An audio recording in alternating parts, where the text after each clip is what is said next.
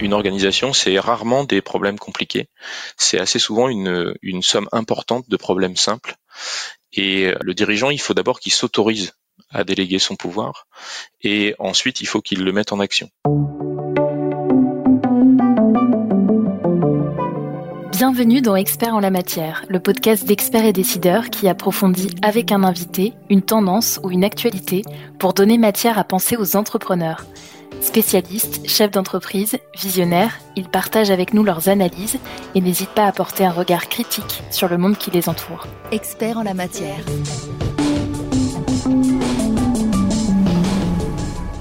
Aujourd'hui, nous recevons Olivier Valette, fondateur de Humanitas Coaching, qui accompagne les entreprises et dirigeants à faire face au changement. Bonjour et merci d'être avec nous pour cet épisode d'Experts en la matière. Bonjour Margot, mais c'est moi qui vous remercie de, de me donner la parole et euh, je suis enchanté d'être avec vous ce matin. Les termes de transformation, de conduite du changement semblent de plus en plus faire partie du vocabulaire en entreprise. Pour quelles raisons, selon vous? Alors effectivement, c'est des termes qui sont euh, très courus euh, actuellement. Et c'est euh, lié bah, au niveau de contraintes qui se qui s'applique dans l'environnement des entreprises actuellement, lié aux crises multiples qu'on peut qu'on peut avoir actuellement, bien entendu la, la, crise du Covid, mais aussi toutes les crises un petit peu plus profondes et un petit peu moins connues euh, qu'on peut avoir notamment sur les composants électroniques, euh, etc. Donc c'est vraiment lié à ce, cet environnement qui est euh, actuellement depuis quelques années euh, très euh, très sollicitant pour les organisations. Dans cet environnement, qu'est-ce qui va différencier une transformation d'une évolution de l'entreprise euh, qui, au cours de sa vie, va bouger par la force des choses au gré des changements de pratiques technologiques, sociétaux? Alors, plusieurs choses vont les différencier. C'est euh, assez souvent l'intensité et les enjeux. Euh, qui euh, vont faire qu'une évolution euh, va se transformer, on va dire. ça dépend aussi beaucoup de la culture de l'entreprise. dans les différentes organisations dans lesquelles je suis passé, l'évolution, qui est une transformation entre guillemets plus lente, fait plus ou moins partie de la culture de l'entreprise. Et, donc, quand on va faire face à ces différentes crises, où parfois la survie de l'organisation est en jeu, eh bien, on va plutôt aller vers euh, euh, de la transformation parce qu'on veut euh, quelque chose à plus forte intensité parce que l'enjeu est très certainement ben, de passer la crise ou pas. Dans quelle posture se retrouve le dirigeant lorsqu'il fait face au changement? Alors c'est une, une, posture qui est, qui est vraiment difficile parce que à nouveau on parle d'enjeux qui sont souvent euh, vitaux ou cruciaux. Euh, et le dirigeant ben, il est euh, il est celui qui va donner l'impulsion. Il a une, une, une, responsabilité extrêmement importante dans la conduite du changement parce que c'est lui qui va être à l'origine euh, de la de l'impulsion mais aussi de la de comment va se construire le plan pour euh, pour la transformation. Euh, et euh, d'ailleurs, mon travail commence souvent avec le dirigeant parce que on va essayer de comprendre comment cette transformation, ce plan de, de, changement, va le solliciter lui par rapport à ses croyances. Et ça va être quelque chose d'extrêmement important parce que c'est lui qui va être à l'origine de la conception du plan de transformation et qui va ensuite l'impulser à ses équipes. Euh, donc il, c'est une position qui est délicate parce que il y a souvent beaucoup de solitude. De, de, premièrement et, euh, et c'est euh, ça repose beaucoup sur lui donc il y a aussi beaucoup de responsabilités il peut aussi avoir une, une posture assez ambivalente au moment de faire face au changement, c'est-à-dire entre une volonté consciente du changement de l'entreprise, mais aussi une croyance dans les modèles qui ont fait la réussite de l'entreprise jusque-là. Est-ce qu'il y a des clés pour gérer un petit peu ce, cette contradiction? Alors oui, effectivement, cette contradiction, euh, elle, est, bien résumée dans la phrase de, Carl Rogers qui disait que la, culture d'entreprise mange de la stratégie au, petit déjeuner. Euh, et, à nouveau, on va, on va dans un premier temps aller voir euh, comment le, dirigeant il considère la culture de l'entreprise qui effectivement rassemble toutes les stratégies, toutes les techniques, toutes les astuces euh, qui font que euh, l'entreprise euh, fonctionne et qui va se confronter à un changement. Alors le, les scientifiques du, comportement nous ont appris qu'on a certains modèles qui existent, par exemple la, la, systémie, qui est un modèle qui, qui fonctionne bien auprès de nos esprits cartésiens et scientifiques. cette stratégie, elle, elle consiste à modéliser une organisation. Alors une organisation, ça peut être un individu, une équipe ou une entreprise à un système. Et ce système, ce que la, la, science nous dit, c'est que ce système, il a une, une énergie de résistance au changement qui s'appelle l'homéostasie qui va euh, naturellement s'opposer à tout changement, euh, justement parce que la culture de l'entreprise, elle dit que euh, j'ai des croyances, j'ai des pratiques que j'ai mis longtemps à construire et qui sont intégrées dans l'intelligence collective de l'entreprise et qui vont s'opposer au changement. Donc tout l'art du, dirigeant dans le, plan de, transformation, ça va être d'aborder les deux clés qui, euh, qui sont pour lui importantes et qui sont euh, les clés entre guillemets de la réussite euh, du changement, qui vont être l'autonomie et la motivation. Donc, on, je développerai un, un, un, tout petit peu plus tard ces deux clés. De qui doit euh, s'entourer le dirigeant pour réussir sa transformation? Alors, j'ai parlé tout à l'heure de, de, solitude. Le dirigeant, bah, évidemment, et là je prêche pour ma paroisse, il doit, il doit s'entourer de, de, bons conseils, mais, mais euh, ça passe pas forcément euh, par des professionnels. Ça passe aussi par son réseau. il y a énormément d'opportunités, quel que soit le bassin d'emploi dans lequel on, on se trouve, d'aller rencontrer d'autres dirigeants qui rencontrent des problématiques certes différentes, mais qui sont toujours des problématiques euh, de, changement ou de transformation. Et c'est important de partager euh, avec d'autres dirigeants, c'est important parce que à nouveau, euh, en tant que dirigeant, on a ses propres croyances, ses propres références, et c'est important de se confronter avec les autres pour pouvoir euh, prendre conscience que le changement, il n'est pas forcément toujours à aborder de la même façon. Donc, euh, il faut vraiment essayer de rompre ce, ce, cycle de solitude en allant euh, participer dans des syndicats professionnels ou dans des réseaux d'entreprises. On en a plein et des très très bons en France bah pour, pour tout simplement se sentir moins seul et, et pourquoi pas aller absorber des expériences passées, des expériences vécues auprès de, de, de gens qui ont la même position que vous. Pendant la crise sanitaire, on a souvent entendu que les entreprises qui avaient euh, déjà effectué leur, transition digitale notamment euh, faisaient partie de celles qui avaient le mieux rebondi. Aujourd'hui, on se trouve toujours dans un contexte d'incertitude euh, sur le plan sanitaire, économique ou encore géopolitique. Comment est-ce qu'on peut concrètement se préparer à ces risques? Alors c'est évidemment euh, très compliqué parce qu'on ne sait pas euh, on sait pas vers où ça va aller donc le, le mot incertitude prend prend tout son sens. Euh, mais il y a, y, a, y a plusieurs outils, il y a plusieurs techniques. On, on parle d'agilité beaucoup dans les entreprises, on, on, parle aussi beaucoup de résilience. Euh, c'est vraiment important. Alors effectivement ceux qui ont commencé et qui ont eu qui ont intégré dans leur évolution euh, ces stratégies ben, réagissent un petit peu mieux. les dirigeants qui qui avaient soit pas eu le temps, soit pas eu l'opportunité d'intégrer ces choses-là se retrouvent euh, face à des niveaux d'intensité de transformation qui sont euh, qui sont extrêmement importants. Alors malheureusement, il n'y a pas de il n'y a pas de solution magique. Euh, à nouveau, à les partager avec avec d'autres, ça permet de se tromper un petit peu moins, en sachant que de toute façon, on va se tromper et que ça fait parcours, ça fait partie du, du parcours. mais bah, le travail que moi je fais avec ces clients-là, euh, bah, c'est justement d'essayer de dégager l'essentiel, de se fixer des objectifs raisonnables, euh, malgré euh, l'intensité et les enjeux qui, qui, peuvent être importants. Et ça va être de commencer à rentrer dans l'action. Euh, de commencer. Alors, je partage avec eux quelques quelques astuces que j'ai pu euh, vivre dans ma dans ma vie euh, précédente de, de dirigeant, euh, qui vont être par exemple l'appartement témoin. On, on, essaie de sélectionner une zone dans dans l'organisation où on a tous les facteurs euh, positifs pour accueillir un changement, une transformation. Et puis cette zone, ça va un peu nous servir d'appartement témoin ensuite dans l'organisation pour que bah, le changement il il devienne de plus en plus autonome et qu'ils vivent dans l'organisation, qu'ils fassent son chemin. Ça permet de ça permet de, de libérer entre guillemets les équipes euh, managériales du poids de porter la transformation euh, seule. Ça, c'est vraiment quelque chose de, clé dans l'entreprise. Est-ce que ce contexte d'incertitude pourrait être justement un, bon moment pour initier une transformation? Autrement dit, est-ce qu'il y a un moment propice euh, pour amorcer le changement? Alors, euh, bah oui, euh, une crise, c'est, euh, c'est toujours un moment opportun pour se transformer. Alors, premièrement parce qu'on n'a souvent pas le choix. Deuxièmement parce qu'il y a une énergie qui est présente.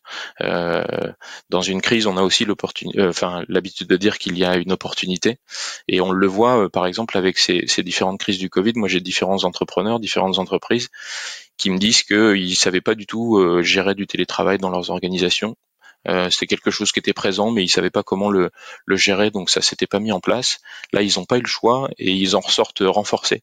C'est-à-dire qu'ils y ont trouvé aussi euh, des avantages et des opportunités. Donc oui, la crise c'est un bon moment pour initier une transformation, mais j'ai envie de dire que les moments où ça va bien, eh bien c'est aussi un bon moment euh, pour se transformer parce qu'il y a une autre énergie qui est présente dans l'entreprise et euh, ben, il y a beaucoup d'entrepreneurs ou beaucoup de plus grandes organisations qui euh, qui parlent de change management et qui souhaitent que ça devienne la culture de l'entreprise. Alors c'est un peu une méthode parce que se transformer, on l'a vu tout à l'heure, ça s'oppose à la culture d'entreprise qui rassemble toutes les croyances, mais mais en fait, les, les, les entreprises qui s'en sortent le mieux, c'est celles qui se transforment en permanence. En fait, la, la, la, la capacité d'adaptation d'une entreprise, c'est vraiment euh, son plus gros point fort, et on le voit aujourd'hui.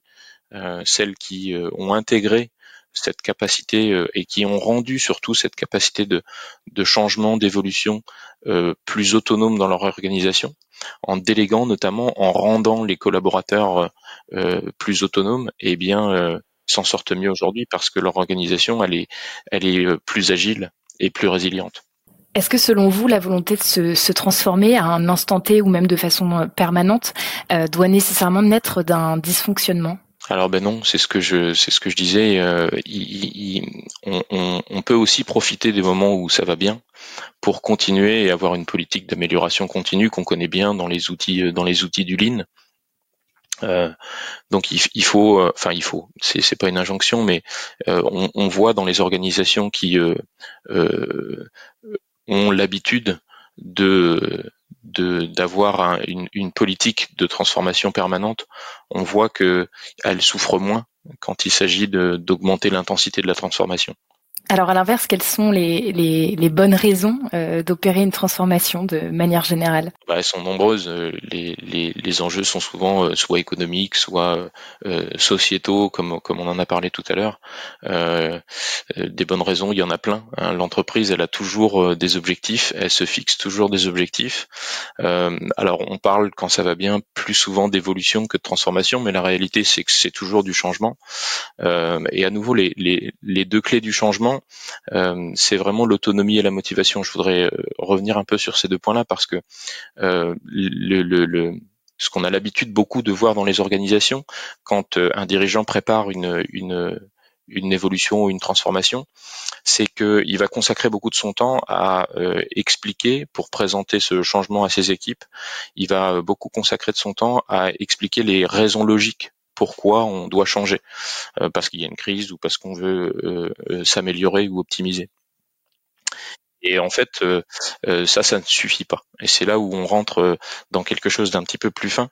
on peut utiliser la métaphore du fumeur. tout le monde est capable de comprendre pourquoi il faut s'arrêter de fumer. Les bonnes raisons, elles sont simples à trouver et elles sont même écrites sur les paquets de cigarettes. Et c'est c'est pas pour ça qu'on que c'est facile d'arrêter de fumer.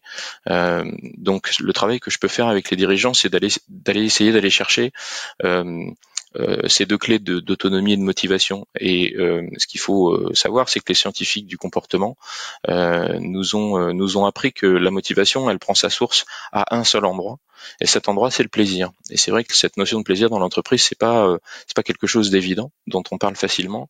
Alors quand je parle de plaisir, euh, évidemment, euh, c'est c'est pas la même connotation que dans la sphère personnelle. Le plaisir au travail, ça va être la reconnaissance, euh, la fierté d'avoir opéré ce changement.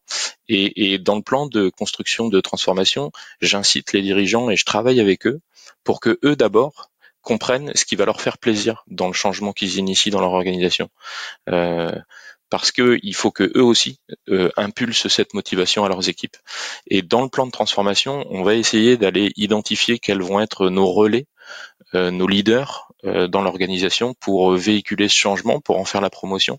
Et on va essayer d'écrire un plan où on va essayer de se dire mais quel va être le plaisir, quel plaisir cette personne-là en fonction de son tempérament, en fonction de ce qu'on connaît d'elle, euh, parce que euh, on, parle souvent de transformation, mais on, on parle souvent aussi de la difficulté à ce qu'elle dure dans le temps, à ce qu'elle soit pérenne cette transformation. Et l'erreur qu'on fait souvent, c'est qu'on souvent, une fois qu'on a fait une transformation, on va bombarder notre organisation de KPI, d'indicateurs de performance.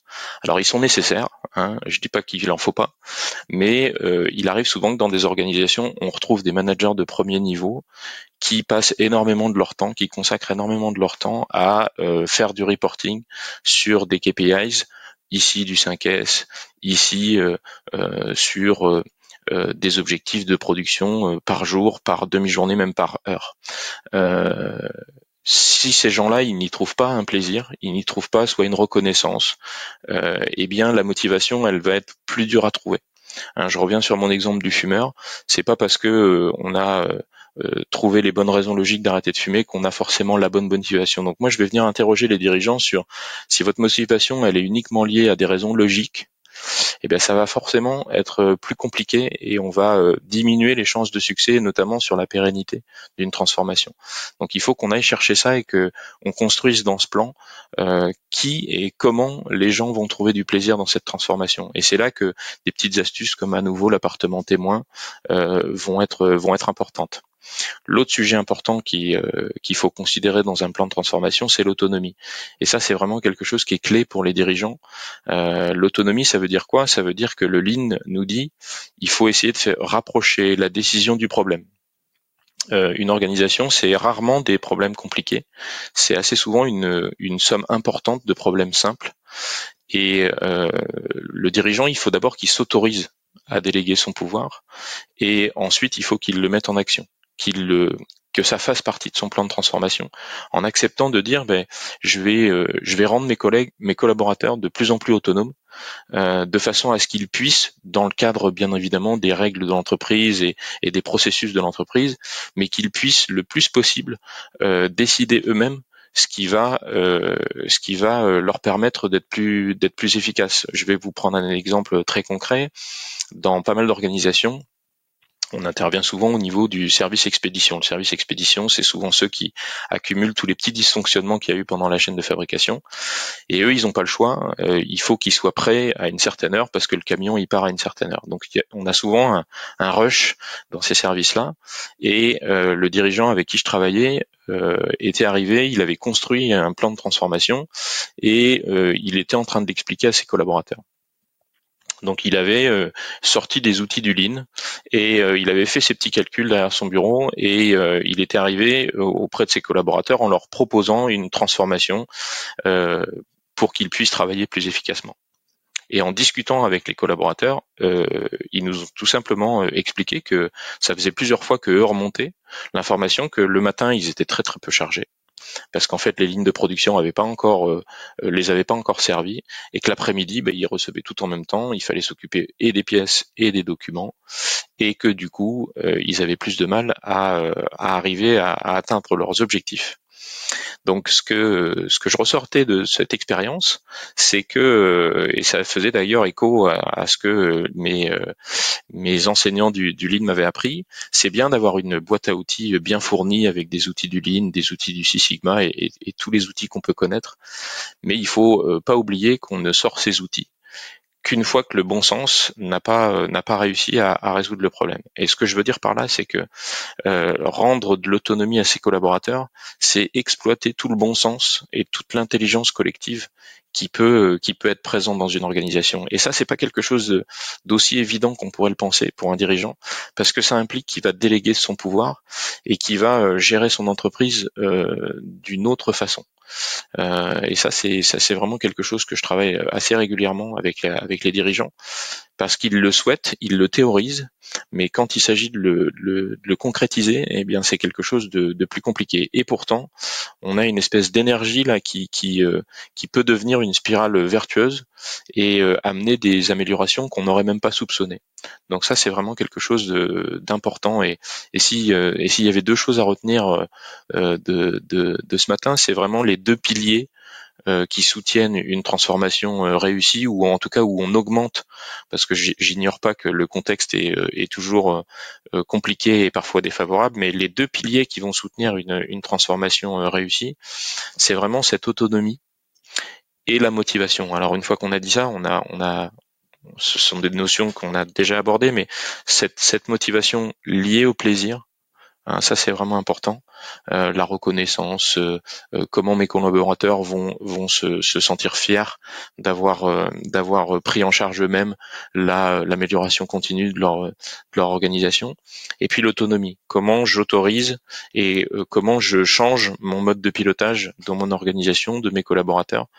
bien entendu, en ayant toujours un, un, œil sur les choses, mais comment je leur délègue euh, des décisions et comment je, je m'assure que euh, quand il y a plusieurs strates de management dans l'organisation, comment je m'assure que cette, ce niveau de délégation il descend bien pour qu'on puisse pour qu'on puisse confier au collaborateur celui qui fait ben, un maximum de, de, de, de latitude pour essayer de résoudre ses problèmes lui-même ou en réseau d'intelligence collective avec ses euh, avec ses collaborateurs.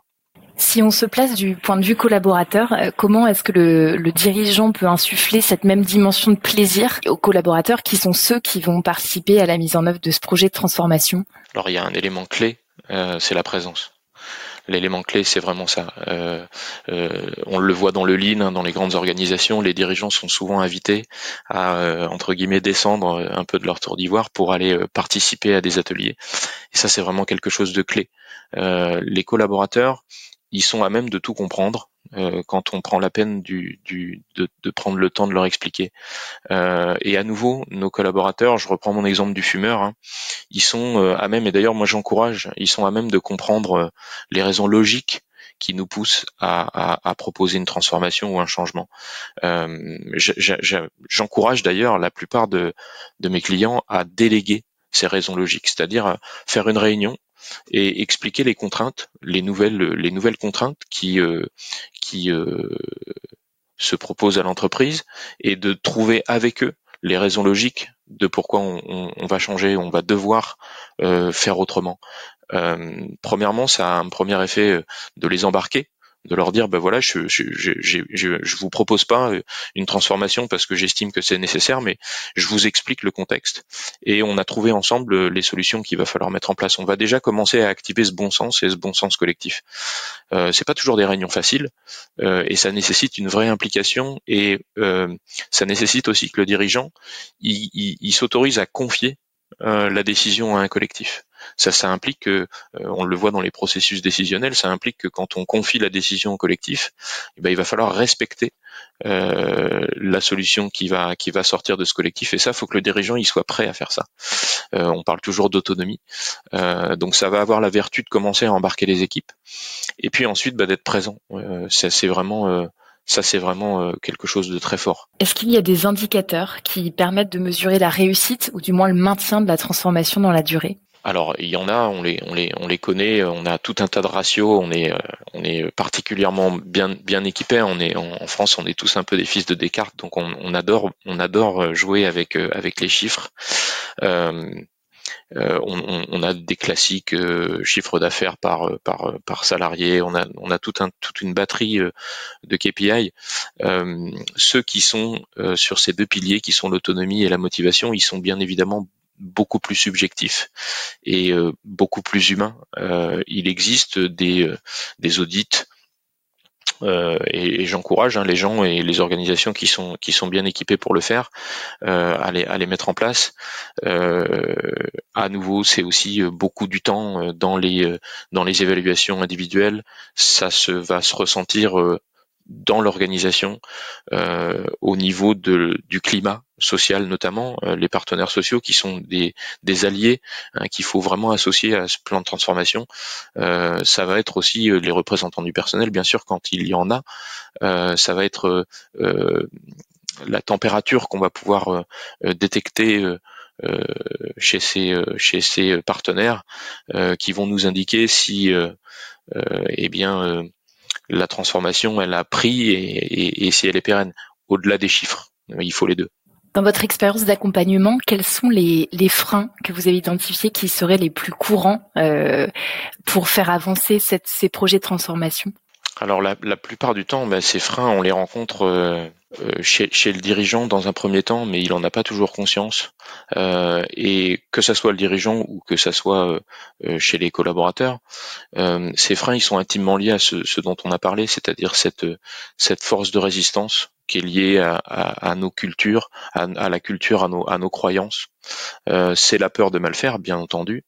Euh, c'est la peur de faire moins bien que ce qu'on fait déjà, parce que se transformer, ben, c'est aussi accepter un moment de déséquilibre. Je, j'aime bien utiliser l'image de la marche. On passe d'un état stable à un, deuxième état stable que, que l'on recherche. Mais entre deux, ben, il faut accepter un peu de désordre. Il faut accepter parfois euh, que ça se passe pas tout à fait comme on a comme on a prévu et qu'il faille rebondir et que la solution, ça soit pas celle qu'on est qu'on ait anticipée. Donc bah, ces freins, c'est souvent la peur, quoi. Hein. c'est souvent la peur de, mal faire. Euh, ceux qui ont pratiqué le changement de nombreuses fois, ben, savent que cette peur, elle fait partie du jeu et que même parfois, elle est, elle est saine et qu'il faut y aller en fait. Il faut s'y confronter et puis euh, c'est, euh, comme, comme dit l'expression, on apprend en marchant. Donc vous évoquez plusieurs méthodes, notamment la méthode agile ou la méthode lean. Est-ce qu'il vous semble indispensable d'avancer avec des méthodes spécifiques? Alors c'est toujours intéressant d'avoir ces outils. Euh, ils sont euh, euh, maintenant globalement utilisés depuis quand même assez longtemps et, reconnus comme très utiles. Maintenant, je dirais que c'est pas l'essentiel. moi, ce que j'ai pu observer, c'est la raison pour laquelle c'est la raison pour laquelle je me suis formé à l'accompagnement après 20 ans de direction. la composante qui fait la différence, c'est la composante humaine. Euh, j'ai initié beaucoup de changements avec des méthodes agiles euh, et ce qui va ce qui va être euh, l'élément différenciant d'une d'une réussite partielle ou, ou, ou surtout pérenne, ça, ça, va vraiment être la composante humaine. Et comme à nouveau, comme le disait toujours cette personne qui m'a formé au Lean, c'est avec le bon sens et le bon sens collectif, on peut aussi faire beaucoup.